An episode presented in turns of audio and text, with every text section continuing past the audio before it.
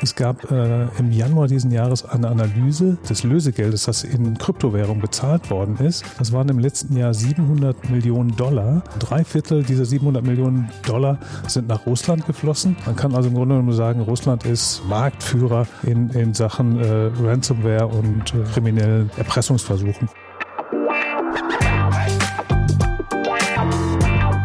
Die Wirtschaftsreporter. Der Podcast aus NRW.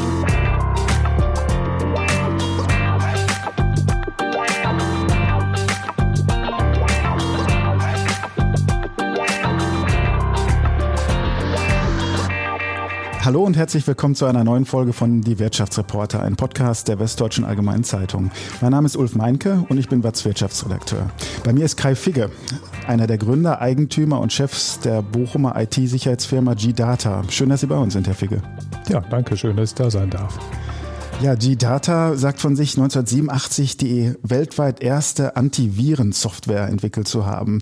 Da waren Sie, Herr Figge, auch schon mit von der Partie, nämlich als einer der Mitgründer. Das allein wäre ja schon ein Grund für einen eigenen Podcast. Die Geschichte, wie aus einer Bochumer Garagenfirma eine, ein großes deutsches IT-Sicherheitsunternehmen geworden ist. Aber auch die aktuelle Lage ist gerade super spannend und darüber möchten wir ja heute reden. Online-Kriminalität ist natürlich kein neues Phänomen. Das zeigt ja auch schon Ihre Firmengründung Ende der 80er Jahre. Zugegebenermaßen ging es erst ein bisschen später dann so richtig los mit dem äh, IT-Software-Thema bei Ihnen. Aber die Relevanz des Phänomens IT-Kriminalität, so scheint es, wird größer und größer. Durch die fortschreitende Digitalisierung in fast allen Lebensbereichen, Homeoffice, auch die Krisen und Kriege, die auf Deutschland ausstrahlen. Da wissen wir, es wird oft versucht, ähm, Cyberattacken zu starten auf Krankenhäuser, Stadtverwaltung, Energieversorger beispielsweise. Wir kennen auch Hackerangriffe als Teil der Kriegsführung, siehe Russland, Ukraine. Angriffe abwehren, Schutz aufbauen, das ist der Job von Kai Figge mit äh, G-Data. Und das, wie gesagt, quasi von Beginn an, äh, seit Gründung dieser Branche. Ja, Herr Figge, dieser Tage wird ja ganz viel gesprochen über eine neue und veränderte Sicherheitslage durch den Angriffskrieg von Russland auf die Ukraine. Spüren Sie das auch bei G-Data? Wir spüren ganz deutlich mehr Angriffe auf Unternehmen. Ob das mit dem Ukraine-Krieg zu tun hat, ist äh, in der Tat fraglich. Äh, es gibt mehr Angriffe. Wir sehen das äh, an unserem Incident Response Team. Das sind also die Leute, die angerufen werden, wenn äh, es brennt bei den Unternehmen. Das heißt also, wenn ein Unternehmen kompromittiert wurde, wenn ein erfolgreicher Cyberangriff gestartet wurde und in der Regel hat dann Ransomware zugeschlagen. Das heißt, die Systeme sind verschlüsselt und die Angreifer fordern ein Lösegeld. Und dann kommt unser Incident Response Team ins Spiel. Leider ist es in der Regel so, in den allermeisten Fällen, dass die Unternehmen komplett unvorbereitet sind. Das bedeutet, äh, unser Team kommt dorthin und verbringt erstmal je nach Größe des Netzwerks eine gewisse Zeit damit, äh, die Netzwerktopologie äh, zu erfassen, zu gucken, was hängt wo dran. Und das ist im Grunde genommen verschwendete Zeit. Das verursacht Kosten. Äh, nicht nur unsere Kosten, die sind vergleichsweise gering, aber ein Betriebsstillstand ist für die meisten Unternehmen schon sehr teuer. Und das kann man vermeiden, indem man besser vorbereitet ist. Das ist das Stichwort äh, Cyber Resilience. Resilience, also resilient sein vor Angriffen, denn es trifft äh, jedes Unternehmen, ist nur die Frage wann. Und äh, ja, da gilt es dann, sich vorzubereiten auf den Angriff. Sind eigentlich alle Branchen betroffen oder äh, gibt es äh, besondere Ziele? Äh, es sind alle Branchen betroffen, weil die Angreifer gehen in der Regel nicht, also die, die sich auf Ransomware konzentriert haben, branchenspezifisch vor, sondern die greifen Unternehmen an, die schlecht geschützt sind. Die gucken einfach, wo komme ich rein? Wir haben äh, Mitte Oktober den äh, DPA-Angriff erlebt. Es, es betrifft Medienhäuser, es betrifft Industrieunternehmen, es betrifft vor allen Dingen den Mittelstand. Und das ist natürlich besonders äh, prekär, weil der Mittelstand ist das Rückgrat der deutschen Wirtschaft. Und dort sind Angriffe natürlich auch besonders, äh, treffen die Mittelständler besonders hart. Wissen Sie, woher die Angreifer kommen? Das ist eine interessante Frage. Es gab äh, im Januar diesen Jahres eine Analyse des Ransoms, also der, des Lösegeldes, das in, äh, in Kryptowährung bezahlt worden ist. Das waren im letzten Jahr 700 Millionen Dollar und man hat analysiert, wo, ist, wo sind diese Kryptowährungen hingeflossen. Drei Viertel dieser 700 Millionen Dollar sind nach Russland geflossen. Man kann also im Grunde genommen sagen, Russland ist sozusagen der Marktführer in, in Sachen äh, Ransomware und äh, kriminellen Erpressungsversuchen für, von äh, Systemen. Gibt es da auch Hinweise, dass da auch äh, Staaten oder jetzt in dem Fall der russische Staat dahinter steckt vielleicht? Das kann man tatsächlich nicht sagen. Äh, es ist eher davon auszugehen, dass es Cyberkriminelle sind. Man muss allerdings feststellen, dass der russische Staat äh, eine Gesetzgebung hat, die es russischen Hackern erleichtert. In Russland dürfen sie keine Systeme hacken, die kyrillische Systeme fahren, also kyrillisches Windows. Äh, hingegen sind andere Hackerversuche unseres Wissens nach straffrei. Also insofern wird den Hackern da so ein bisschen der Rücken freigehalten. Aber wir gehen nicht davon aus, dass dieses Geld in den äh, Staatshaushalt geht. Das sind vergleichsweise auch, das muss man sagen, ja, für, für, für Russland geringe Summen. Wenn man sich anguckt, dass Gazprom allein im ersten Halbjahr 41 Milliarden Gewinn gemacht hat, dann sind 700 Millionen Dollar für die nicht so viel. Da gibt es, glaube ich, andere Staaten, wo, wo staatliche Hacker für den Staat Geld äh, erwirtschaften, insbesondere von Nordkorea ist das bekannt. Mhm. Die Einfallstore, also wie macht man sich angreifbar? Sie haben es ein bisschen ähm, angedeutet, wie man angreifbar wird. Äh, können Sie das mal noch genauer erklären? Das ist, äh, ich sag mal, die andere Binse aus, aus der äh, Cyber-Defense-Welt, nämlich die, die größte Sicherheitslücke sitzt vor dem Computer. Das heißt also, die, der Angriffsvektor Nummer eins sind nach wie vor Phishing-E-Mails. Das heißt, jemand bekommt ein, eine E-Mail, entweder in der, in der Buchhaltung, ein, eine vermeintliche Rechnung oder in, in, in der Personalabteilung eine, eine vermeintliche Bewerbung und dahinter steckt eine Malware, die, wenn man was anklickt oder womöglicherweise noch seine Credentials irgendwo hinterlässt, dann äh, es ermöglicht, äh, in das, das System zu kompromittieren. Und das ist der erste Schritt. Äh, und von da an dauert es dann aber im Durchschnitt 200 Tage, bis die, das Unternehmen, das kompromittiert wurde, überhaupt bemerkt, dass der Angreifer im System ist. Und das ist dann in der Regel tatsächlich, wenn die es merken, äh, ihre Systeme sind verschlüsselt äh, und wir fordern jetzt ein, ein Lösegeld. Die, diese 200 Tage benutzt der, der Angreifer in der Regel dazu, um sich zunächst mal im System umzuschauen, um also zu, äh, noch, noch weitere äh, Rechner zu übernehmen, um höchste Administratorenrechte zu bekommen. Die schauen sich dann im Netzwerk um, was gibt es hier überhaupt zu holen? Gibt es hier irgendwelche Intellectual Properties, Patente, Kundendaten, die ich vielleicht ausleiten kann, die ich später im Darknet verkaufen kann? Das, das wird getan. Dann versucht man, dass sehr wichtig ist, die, die Backups zu löschen beziehungsweise unbrauchbar zu machen, auch zu verschlüsseln, so, so dass meine Erpressung auch einen gewissen Nachdruck hat. Denn wenn ich als Unternehmen dastehe und äh, feststelle, ich kann meine Backups nicht mehr benutzen, habe ich natürlich eine, eine, wesentlich schlechtere Verhandlungsposition gegenüber einem Angreifer, äh, als wenn ich einfach nur ein Backup wieder einspielen muss. Kann man sagen, wenn die Menschen äh, Fehler machen, hilft selbst das beste Antivirensoftwareprogramm nichts? Die, die, ähm, die Angriffsvektoren sind natürlich an allen Ecken. Wie gesagt, Phishing ist, ist, äh, ist sicherlich ein Thema, aber auch äh, schlechte Passwörter. Das ist immer noch so, wenn, wenn Sie googeln nach den Top 10 Passwörtern, da, da stehen die Haare zu Berge, aber das, das ist so. Viele Menschen benutzen einfache Trivialpasswörter, die auch in, in Wörterbüchern stehen, die sind leicht zu knacken und äh, das sind natürlich schon Angriffsvektoren, äh, die, die, die vergleichsweise trivial sind. Ebenso trivial sind, ist es, Exploits zu benutzen. Das heißt also bekannte Sicherheitslücken, die nicht gepatcht worden sind. Und auch das ist die Realität, dass eben in den Unternehmen äh, viele Unternehmen haben erschreckend alte Patchstände und dann ist es für, für einen Angreifer ein leichtes, dort über, über Serverzugänge reinzukommen äh, und Systeme zu übernehmen. Patchstände heißt, ähm, da wurde äh, das System nicht in Schuss gebracht sozusagen? G genau, da wurden, äh, also es gibt, gibt ja für, für Software, die, die in den Unternehmen läuft, angefangen vom, vom System selber, von, von Windows, aber auch für, für, für Adobe, für, für, für alle Systeme gibt es regelmäßig Updates, die dann bekannt gewordene Sicherheitslücken schließen und wenn ich die nicht regelmäßig zeitnah installiere, habe ich offene Systemlücken, wo Angreifer mein System kompromittieren können.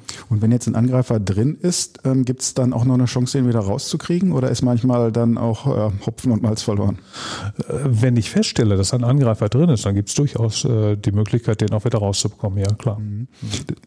Besser ist es, man kriegt ihn gar nicht rein. Ne? Ist auch wichtig, glaube ich, dass man die Leute ausbildet und schult, äh, wo sie auf, aufzupassen haben. Ne? Ja, das ist, äh, das ist ganz wichtig. Eben weil die Sicherheitslücke vor dem Computer sitzt, muss man, muss man die Menschen mitnehmen. Man, man kann auch, äh, auch niemanden dafür verantwortlich machen, wenn er irgendwo draufklickt, wenn man es vorher nicht erklärt hat und geschult hat, worauf man achten muss bei, bei Phishing-E-Mails. Da gibt es viele Indikatoren, wo, wo man sehen kann, okay, das könnte eine, könnte eine Phishing-Mail sein und da kommt es darauf darauf an, äh, die Leute zu schulen, auch in Sachen Passwörter. Und das sind dann sogenannte Security Awareness Trainings, die äh, angeraten werden, auch vom, vom BSI äh, und, und von anderen staatlichen Stellen, das regelmäßig zu machen, seine Mitarbeiter zu schulen, da auch regelmäßig die, die Mitarbeiter auf den neuesten Stand zu bringen und, und gewissermaßen eine Sicherheitskultur zu etablieren im Unternehmen. Es sind ja teilweise wahnsinnige Zahlen, ähm, mit denen man da zu tun hat. Ähm, also ich äh, spreche jetzt das Thema Malware an. Ähm, da schreiben Sie im Bundesanzeiger, dass allein Ihre Experten im Jahr 2020 16,1 Millionen verschiedene Malware-Samples entdeckt haben. Also wie kommt denn diese Zahl 16,1 Millionen zustande? Das liegt daran, dass die, äh, dass die Angreifer ihre Malware regelmäßig neu einpacken gewissermaßen. Die äh, versuchen also an Antivirussystemen vorbeizukommen äh, indem die Malware neu verpackt wird. Und die Malware wird neu verpackt. Das gibt es im, im, äh, im Darknet als Service, können Sie das buchen. Ich habe hab eine Malware, ich möchte sie so verpacken, dass sie durch alle Antivirensoftware durchkommt. Und dann kostet das einen, einen Betrag, wird getestet und dann äh, funktioniert das in der Regel. Das ist ein, ein ganz normales äh, Vorgehen an der Stelle. Wie ist dann Ihre Arbeit dagegen? So, äh, was, was machen Sie? Wie spüren Sie das auf? Dagegen ist äh, ist so, dass sie mit einer Installation von äh, Antivirus oder im Unternehmenskontext Endpoint Protection zu wenig getan haben. Also unsere Aufgabe ist in den, in den letzten Jahren immer mehr auch das Verständnis dafür zu bekommen, dass äh, dass äh, der Schutz eines Unternehmens nicht mehr nur darin besteht, sondern der Schutz eines Unternehmens ist ein Prozess und dazu gehört zum Beispiel Awareness-Trainings für die Mitarbeiter, dazu gehören auch Penetrationstests, dass man mal versucht, wie kommt man rein, dass man im Prinzip einen Angreifer simuliert, der versucht in die Systeme einzudringen und Sicherheitslücken findet, die man dann schließen kann, die ein Angreifer dann nicht mehr benutzen kann. Äh, dazu gehört auch äh, Penetrationstest ein bisschen größer gedacht, das sogenannte Red Teaming. Das sieht dann so aus, dass man versucht, auch physikalisch ins Unternehmen zu bekommen. Wenn also jetzt bei Ihnen jemand äh, unten ein Handwerker mit einer Leiter kommt, äh, ist das wirklich ein Handwerker oder ist das vielleicht jemand, der versucht, ins Unternehmen zu gelangen, um hier beispielsweise super Angriffsvektor sind auch Kopierer, da kann man schnell mal was, äh, was tun, um vielleicht ins Netzwerk zu kommen. Ich habe es ähm, zu Beginn erwähnt, ähm, Sie sind äh, mit Ihrem Unternehmen ein Pionier im Bereich Virenschutz, äh, 1985 in Bochum gegründet, 1987 ähm, dann das erste Antivirenprogramm. Ähm, Sie sagen, das ist das erste weltweit. Ähm, ich muss gestehen, ich kann es nicht nachprüfen, aber ich äh, unterstelle, die Experten äh, werden das schon zigfach nachgeprüft haben. wie kamen Sie eigentlich darauf, äh, schon 1987 ein Antivirenprogramm anzubieten? das war reiner Zufall. Ähm, mein Partner Andreas Lüning äh, hat an seinem Atari ST Computer Software entwickelt, die wir ver verkauft haben und hat dann festgestellt, irgendwas ist nicht so, wie es sein sollte. Äh, ist der Sache nachgegangen und hat festgestellt, ich habe nicht nur einen, sondern er hatte gleich zwei Viren auf seiner Diskettensammlung damals. Und äh, er hat dann eine, eine Software entwickelt, die, die diese Viren erkennt und auch entfernt und ich habe dann gesagt, das ist ein Problem, das haben andere auch. Und wir haben dann angefangen, das äh, zu verkaufen. Jetzt muss man sagen, damals war es eine andere Zeit. Also von, von Computerkriminalität, wie Sie sagen, war davon nicht die Rede. Das waren sicherlich eher Computerkids, die sich ausprobieren wollten und die auch eine, eine gewisse Faszination wahrscheinlich aus der Tatsache gezogen haben, dass man ein Stück Software entwickelt, das sich unkontrolliert verbreitet. Und äh, in, insofern waren das Zeiten, wo man eher von einer Lästigkeit gesprochen hat, die, die, die Viren dort hatten, aber weniger von Schaden. Äh, die, die, das Thema Kriminalität kam ja erst wesentlich später ins Spiel, so um, um, um 2000. Ab, ab 2000 ging es dann richtig los, als, als sich abzeichnete, dass damit Geld zu verdienen ist mit Computerkriminalität. Sie haben ja dann auch erstmal alles Mögliche gemacht im Unternehmen. Das haben Sie mir auch mal erzählt. Äh, Autobahnkarten digitalisiert, Routenplaner entwickelt, Multimedia-Kochbücher hatten Sie auch im Programm. Ähm, irgendwann haben Sie dann gesagt, wir fokussieren uns auf ähm, IT-Sicherheit ähm, als Hauptthema. Aber vielleicht nochmal zu, zu dem Gründungsgedanken. Das war dann wirklich eine Garagenfirma, ne? Genau. Wir haben das äh, quasi in der Garage meiner Eltern äh, gegründet und haben dort angefangen, richtig, ja. und das Studium haben Sie dafür dann abgebrochen? Ja, es, es war so, dass ich äh, angefangen hatte, Informatik zu studieren an der, an der Uni Dortmund und äh, zu irgendeinem Zeitpunkt musste ich mich entscheiden, entweder ich führe das Studium weiter oder, oder die Firma und ich habe mich dann für Letzteres entschieden. Mhm. Beides parallel ging leider nicht. Würden Sie sagen, so sollten die Leute das heute auch machen? Ähm, nee, ist jetzt ein bisschen scherzhaft, scherzhaft gefragt, weil äh, Sie suchen ja gute Leute von den Universitäten hier vor der Haustür. Ne? Das Horst Görz Institut ähm, ist äh, beispielsweise eine ganz namhafte Adresse. Ne? Wie ist da das Zusammenspiel mit den Hochschulen? Absolut. Also wir, wir haben ein sehr gutes Zusammenspiel mit den Hochschulen und äh, ich, ich glaube, es ist heute eine andere Zeit. Auch, auch Gründer von Gründern wird erwartet von den, von den Investoren, dass sie ein abgeschlossenes Studium haben heutzutage. Äh, mit einem abgebrochenen Studium ist es, glaube ich, heute schwieriger. Äh, würde ich auch nicht unbedingt empfehlen. Ein abgeschlossenes Studium ist natürlich schon etwas, wo, womit ich eigentlich gerade im IT-Sicherheitsbereich kann ich mir aussuchen, wo ich arbeite. Das ist so. Und, Sie sprechen das Haus-Görz-Institut an. Das, das ist bekannt, dass dort äh, Headhunter äh, unterwegs sind, die für, für, für Google, Facebook und, und, und Co. versuchen, gute Leute zu rekrutieren. Gute Leute gibt es dort. Das ist ein, ein exzellenter Ausbildungsstandort, äh, das Horst-Görz-Institut. Und ja, da muss man dranbleiben. Wir haben den großen Vorteil, dass wir, ich glaube, Luftlinien Kilometer davon nur entfernt sind und insofern sehr früh auch Kontakt zu den, äh, zu den dortigen Studenten knüpfen können und das schon seit, ich glaube, 2006 tun. Äh, wir haben dort Professuren ge, ge, gesponsert und wir versuchen sehr früh in Kontakt zu kommen mit, mit den jungen Menschen, die dort studieren. Inzwischen ist das Thema auch so breit, dass nicht, nicht jeder, jede Themenvertiefung, jeder Themenschwerpunkt für uns interessant ist. Wenn jetzt jemand Embedded, also Security für, für Computerchips macht, ist das was anderes. Gibt es äh, äh, Krypto-Leute und natürlich Malware-Leute und das ist für uns natürlich das Spannende. Sie haben mal gesagt, es gibt weltweit keinen besseren Standort für IT-Sicherheit äh, als Bochum. Ähm, mhm. Ja, wie kommen Sie zu dieser verwegenen Einschätzung? Ja, da, da bleibe ich bei. Äh, es ist äh, tatsächlich so, das Haus-Götz-Institut ist äh, das äh, größte europäische Ausbildungsinstitut für IT-Security, wahrscheinlich sogar das größte weltweit.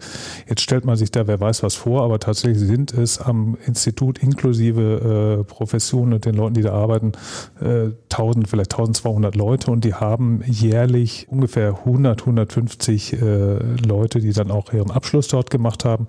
Und das ist viel zu wenig. Also man müsste viel mehr ausbilden. Nichtsdestotrotz ist das in Verbindung mit dem, mit dem einzigartigen, äh, ich sag mal, Ökosystem an IT-Security-Unternehmen, die es in Bochum und Umgebung gibt, äh, weltweit sicherlich einzigartig. Das ist auch der Grund, warum Headhunter äh, für, für große Firmen dort versuchen, Leute zu rekrutieren. Ich erinnere mich auch noch daran, dass BlackBerry ja mal auch in Bochum äh, saß. Ja. Äh, jetzt ist VW äh, mhm. Infotainment ja auch genau. dahin gekommen.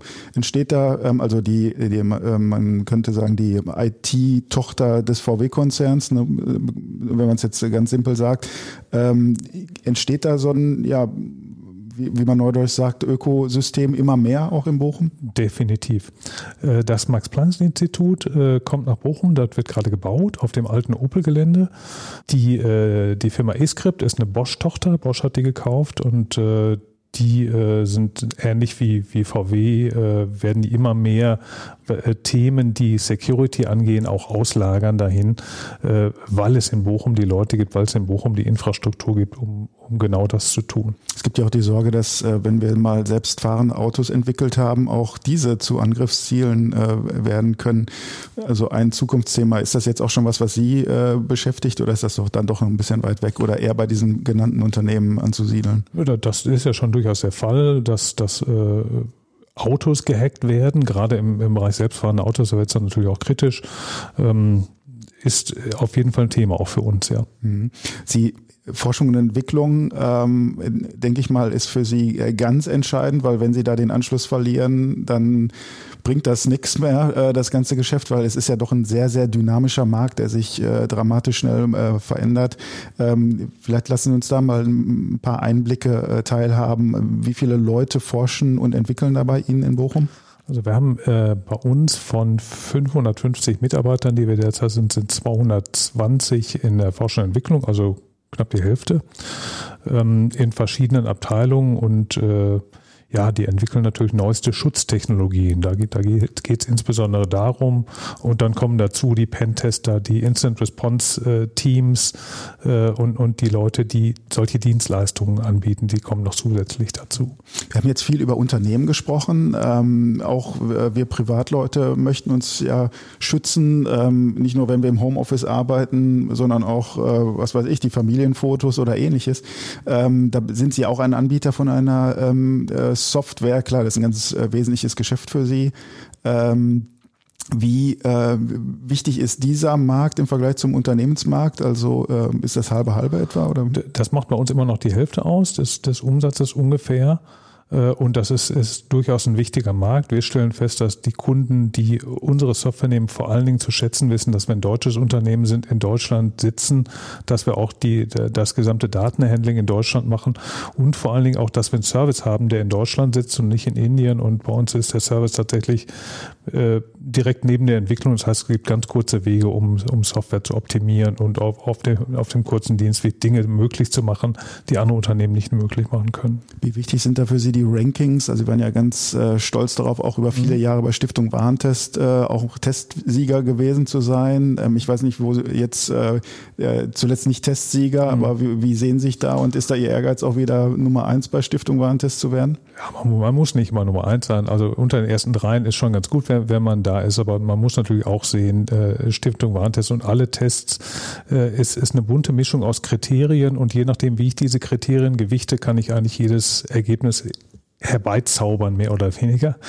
Ähm, aber es ist natürlich schon für uns wichtig, weil das äh, insbesondere für, für Verbraucher schon ein wichtiges Kriterium ist. Äh, ich weiß auch nicht, wenn ich eine Waschmaschine kaufe, welche soll ich nehmen, dann gucke ich auch in Stiftung Warentest rein und, und, und schaue mir die, die, die besten drei an. Ein Claim, äh, also ein Slogan äh, von Ihnen ist Trust in German Sicherheit. da musste ich ja schmunzeln, als ich äh, das gesehen habe. Ich kenne German Angst, kenne ich natürlich, aber German Sicherheit, äh, wie, wie sind Sie denn darauf gekommen? Ja, das, das, äh, den Slogan hat uns mal eine Werbeagentur geliefert und wir, wir benutzen ihn immer noch, weil das, was wir danach dann gemacht haben, haben wir gesagt, meine Daten bleiben in Deutschland, das, das basiert ja darauf und das bringt das zum Ausdruck, dass wir komplett von der Entwicklung äh, über, über das, was mit den Daten passiert, alles in Deutschland machen. Und das ist dann natürlich auch dieses Vertrauen, was, was da drin dann äh. Ja, Herr Figge, wir, wir sehen ja, äh, dass die derzeitige Weltlage auch so eine Art Kampf der Systeme ist. Ähm, also da stehen sich ähm, ja auch Wertesysteme gegenüber, ähm, die sich dann ja auch ja in vielerlei Hinsicht munitionieren, äh, auch ähm, sozusagen den Kampf insofern austragen, welches äh, auch gesellschaftliche System, auch mit welcher Verfasstheit, wie transparent ist man beispielsweise auch und ist man demokratisch legitimiert, ähm, wer da obsiegt, ähm, so hat es auch klingen mag. Wie, wie blicken Sie auf, auf solche Themen? Ja, das, das äh, sind ganz spannende Themen und es wird ja immer gerne und viel von sogenannter digitaler Souveränität gesprochen.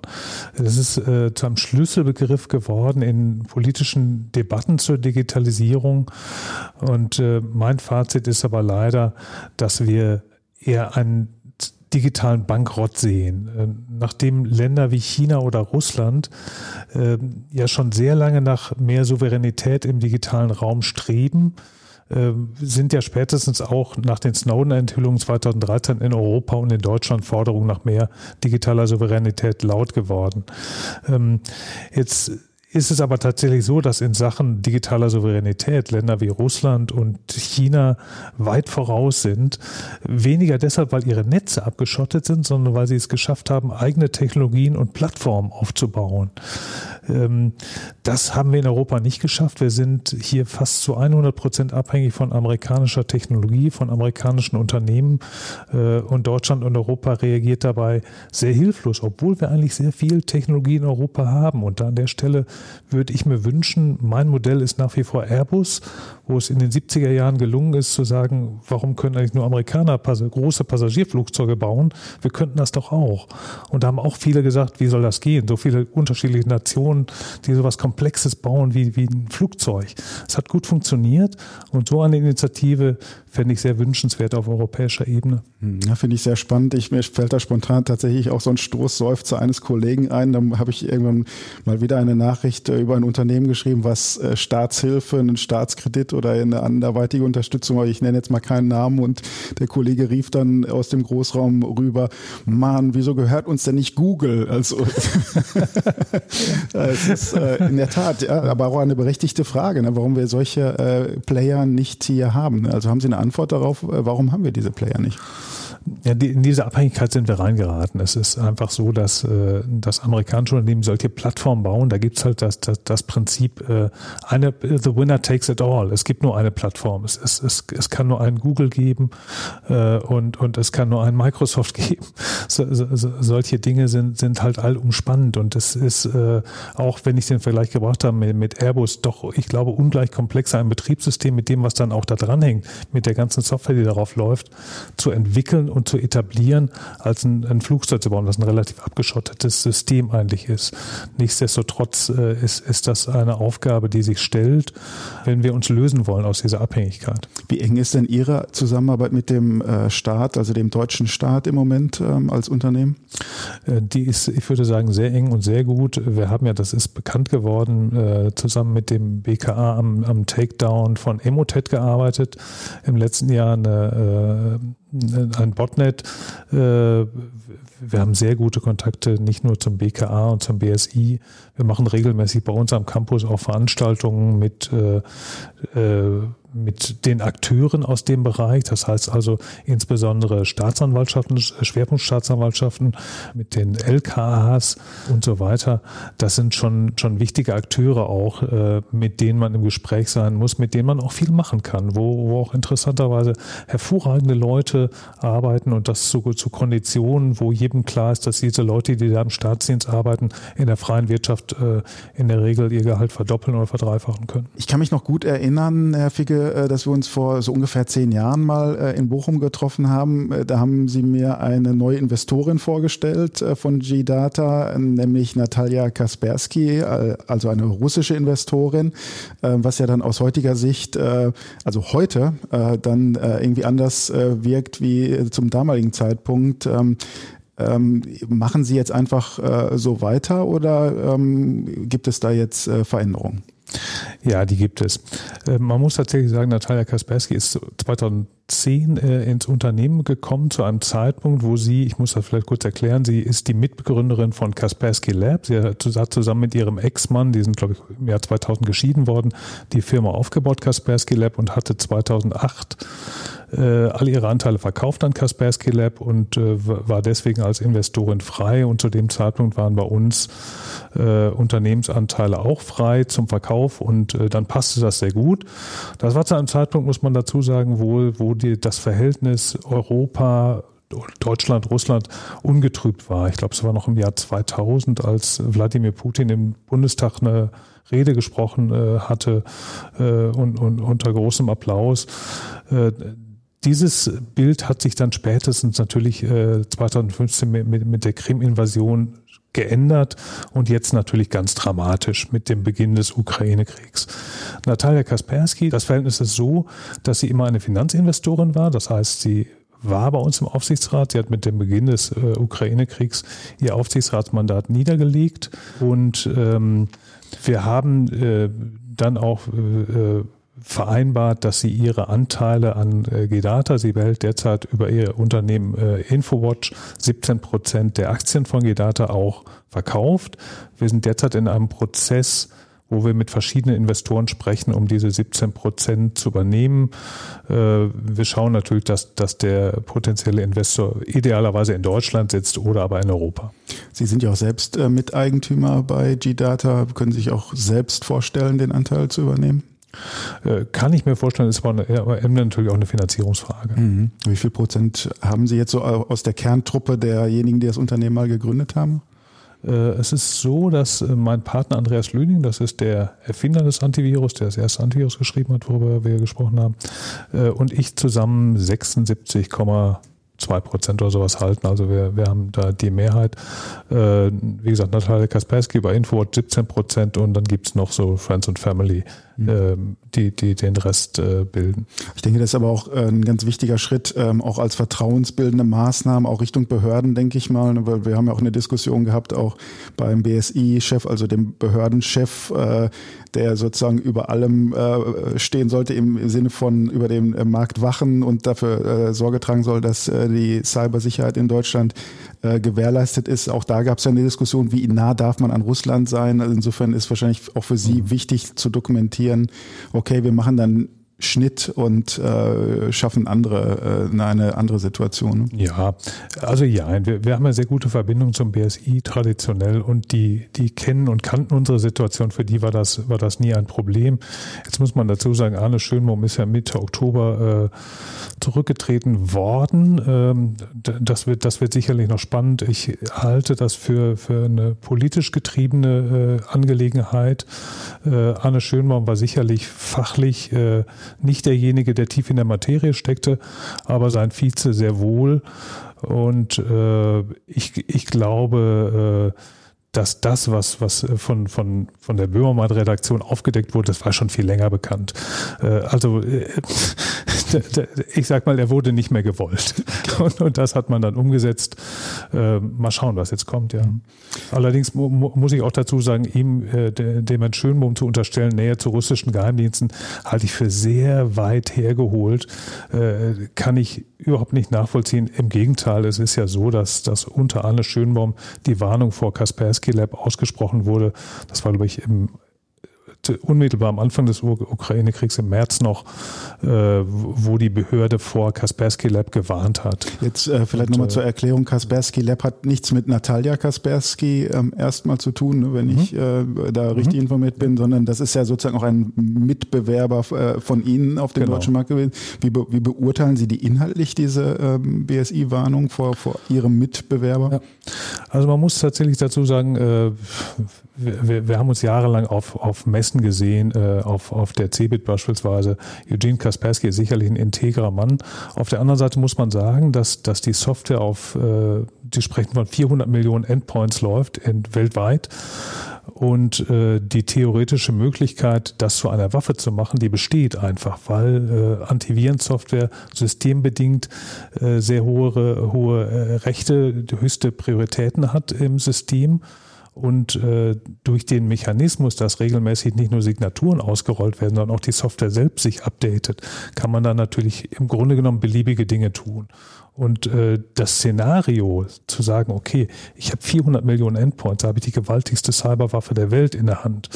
Äh, und das Szenario, dass jemand wie Eugene Kaspersky so unter Druck gesetzt wird, dass er es tun muss und wenn er es nicht tut und irgendwo hingeht, äh, in, in, in Gulag oder weiß ich nicht, wie es da läuft, äh, dass es dann der Nächste tut, das ist nicht so unrealistisch. Insofern ist, ist diese Warnung nicht so ganz von der Hand zu weisen ähm, was Ihr Unternehmen angeht. Sie haben keine ähm, russischen Tochterfirmen, also das muss man vielleicht auch mal äh, mhm. klarstellen. Ja. Also äh, Frau Kaspersky war Investorin bei Ihnen, aber Sie sagen auch, die hatte keinen Einfluss aufs operative Geschäft. Ne? Genau, absolut. Sie war eine Finanzinvestorin, hat immer auf die Zahlen geguckt, äh, wie, wie Umsatz, Wachstum und so weiter, äh, Profit, das, das war für sie wichtig, aber wir haben so nie äh, Dinge ausgetauscht. Aber. Sie sind tendenziell sowieso ein äh, deutschlandlastiges Unternehmen. Ne? Also ich glaube vom Umsatz her genau. irgendwie ja. drei Viertel oder ja. sowas etwa. Ja. Kann das mhm. sein? Richtig. Ähm, warum ist das so? Ähm, äh, möchten Sie sich gar nicht so sehr ins Ausland äh, ähm, wagen oder ähm, warum machen Sie das so? Oh, das hat sich so ergeben. Äh, wir wachsen im Ausland tatsächlich derzeit stärker als im Inland, aber äh, ja, ich, ich, ich glaube, das ist, äh, das hat sich aus, aus der, aus der Historie von Gedata so entwickelt, weil wir auch vorher, als wir noch, wie Sie es gerade gesagt haben, mehr oder weniger so einen Gemischtwarenladen haben, waren wir auch sehr deutschlandlastig. Und als wir uns dann refokussiert haben, so 2007, 2008 rum, da waren wir natürlich auch noch deutschlandlastig und seitdem wächst das Ausland stärker, aber es ist nach wie vor sehr, sehr Deutschland, Österreich, Schweiz lastig, würde ich sagen, ja. Werden Sie als Unternehmen eigentlich auch manchmal angegriffen von Hackern? Äh, täglich. Ihr Unternehmen auch und, und, und das ist normal, äh, das gehört dazu. Aber auch äh, besonders große, heftige Angriffe oder, oder denkt sich dann Hacker vielleicht eher, ja, die sind jetzt vielleicht das schlechteste Ziel? Ist schwer zu sagen. Und das mit dem großen, heftigen, da sprechen Sie mal mit Technikern drüber. Die, diese, diese Einordnung groß und heftig ist für ja. die, äh, sind für die Dimensionen, die, die nicht so richtig greifbar sind. Was haben Sie denn noch so vor mit G-Data? Wie wollen Sie das Unternehmen weiterentwickeln?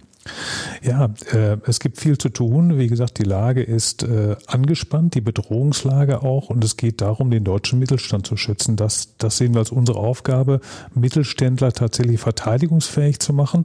Das war auch der Grund, warum wir 2019 Unternehmen umbenannt haben. Wir hießen bis dahin G-Data Software. Jetzt heißen wir Cyber Defense, G-Data Cyber Defense. Es, es geht darum, Verteidigungsfähigkeit herzustellen. Und diese Verteidigungsfähigkeit, das ist das, was ich vorhin angedeutet habe, im, beim Thema Instant Response Response, ich muss einen Notfallplan haben als Unternehmen. Ich muss wissen, was tue ich, wenn ich tatsächlich kompromittiert bin. Wenn ich sehe, meine Systeme sind verschlüsselt, äh, muss ich wissen, wie gehe ich vor. Ich muss eine Telefonnummer haben. Ich muss wissen, welche Schritte notwendig sind. Das ist sehr wichtig. Ich muss ebenso vorbereitet sein durch Penetrationstests äh, und ich muss idealerweise äh, Managed äh, Service äh, Lösungen haben, dass ich im, im Background auch Leute haben, die, die was davon verstehen, wenn ich einen Angreifer im System habe, wie Sie es vorhin angedeutet haben, was, was tue ich dann, um, um den rauszubekommen und welche Schritte sind nötig? Und wenn Sie dann sagen, deutschen Mittelstand ähm, schützen, dann geht es auch beispielsweise mal um Handwerksbetriebe, glaube ich. Ne? Also mhm. ich habe äh, mal die Erfahrung gemacht, äh, ich, weiß jetzt nicht genau, was, mehr, was wir da gekauft haben, aber da sagten wir, wir können im Moment schlecht Rechnungen ausstellen, weil wir wurden gehackt und äh, ja. müssen die Systeme wieder erstmal auf Vordermann bringen. Ähm, also vielleicht erklären Sie nochmal Ihren Begriff vom Mittelstand. Also wer, wer ist das, ja. den Sie dann äh, sehen? Also schon, schon, schon ein bisschen größere Betriebe. Mittelstand ist für uns so, fängt, fängt mit 50 äh, Mitarbeitern an bis 5000 vielleicht sowas äh, um den Dreh. Wir haben auch natürlich auch größere Kunden, wir haben auch viele kleinere Kunden, aber das, das ist so, so, so für uns der Kern des deutschen Mittelstandes, wo wir auch sehen, dass, dass die äh, dass der Schutz, den die haben, einfach äh, unzureichend ist und die Vorkehrungen, die die getroffen haben, auch nicht äh, ausreichend sind. Was haben Sie sich persönlich noch äh, äh, vorgenommen in äh, Ihrem Unternehmen? Also wenn man da mal zurückblickt, äh, äh Sie haben ja wirklich mit äh, ganz, ganz jungen Jahren angefangen, im Grunde als Schüler schon mhm. rumzutüfteln und dann ja noch, noch an der Uni und dann noch nicht mal abgeschlossen. Also es ist ja quasi auch Ihr Leben sozusagen. Ähm, was, wie lange können Sie sich vorstellen, das noch so zu machen? Ah, das, das wird sich zeigen. es ist immer schwer, in die Zukunft zu schauen. Äh, aber wir haben da noch viel vor als, als Unternehmen und äh, für uns ist derzeit das Wichtigste, ähm, das Thema Fachkräftemangel betrifft alle Unternehmen, betrifft uns besonders, weil äh, Informatiker sind schon schwer genug zu kriegen, IT-Security-Fachleute noch schwieriger und insofern ist die Aufgabe halt natürlich auch nicht nur zu versuchen, Leute zu gewinnen fürs Unternehmen, sondern auch Leute auszubilden und das selbst in die Hand zu nehmen, die Aus- und Weiterbildung von Mitarbeitern. Das ist für uns ein großes Thema äh, und da ist, glaube ich, sehr viel Potenzial drin und es ist auch ein Muss für, glaube ich, für alle Unternehmen. Wie gehen Sie äh, persönlich auch so mit ähm, äh, den mit Handys und Computern um? Hier liegt ein Handy dem Tisch. Es ist jetzt glaube ich ausgestaltet. Machen Sie es am Wochenende mal auch komplett aus oder im Urlaub mal komplett aus? Oder sind Sie jemand, der, der das braucht und Offline-Phasen müssen sich in Grenzen halten? Ich, ich kann das nur jedem empfehlen, mal ein bisschen Digital Detox zu machen, mal mit einem Tag anfangen und, und dann im Urlaub auch ruhig mal mehrere Tage, wenn, wenn das möglich ist. Es ist äh, tatsächlich, glaube ich, fürs eigene Wohlbefinden ganz äh, ganz wohltuend. Dieses Geschäft, mit dem Sie zu tun haben, ähm, prägt das auch äh, einen Menschen, also Sie als Menschen mental? Also ich frage mich manchmal, wird man vielleicht misstrauischer, weil man immer mehr Bedrohungen sieht und sich denkt, okay, eigentlich kann man jederzeit oder wird man jederzeit versucht, äh, äh, gehackt zu werden äh, und man kann auch gehackt werden? Also was macht das mit den Menschen, mit Ihnen persönlich? Also das ist interessant, äh, weil natürlich gerade dieses Thema Social Engineering ist eins, was, was man einen ja auch im Alltag betrifft. Wenn, wenn man versucht wird äh, zu manipulieren äh, und man hinterfragt schon mehr, das habe ich schon festgestellt. Aber dass, dass ich jetzt prinzipiell misstrauischer geworden bin, würde ich jetzt eigentlich nicht sagen. Sind Sie prinzipiell auch ein optimistischer Mensch? Ja, definitiv. Schönes Schlusswort. ich danke Ihnen sehr für dieses ja. Gespräch. Hat Spaß gemacht und ähm, ähm, alles Gute Ihnen. Vielen Dank, äh, liebe Hörerinnen und Hörer, dass Sie dabei äh, waren. Ähm, geben Sie uns gerne Feedback. Ähm, gucken Sie, ähm, was wir vielleicht auch bislang schon aufgezeichnet haben und was, was wir noch äh, Ihnen liefern, immer im zweiwöchentlichen Rhythmus. Äh, folgen Sie uns auch gern über unsere Social Media Kanäle und äh, wenn es Ihnen gefallen hat, äh, liken Sie uns. Das hilft uns einfach auch so ein bisschen dann ein Standing da in der Community zu bekommen. Und ähm, ich sage vielen Dank, vor allem Ihnen, Herr Ficke. Schön, dass Sie da waren. Bleiben Sie gesund. Ja, sehr gerne. Dankeschön, Sie auch. Ein Podcast der Walz.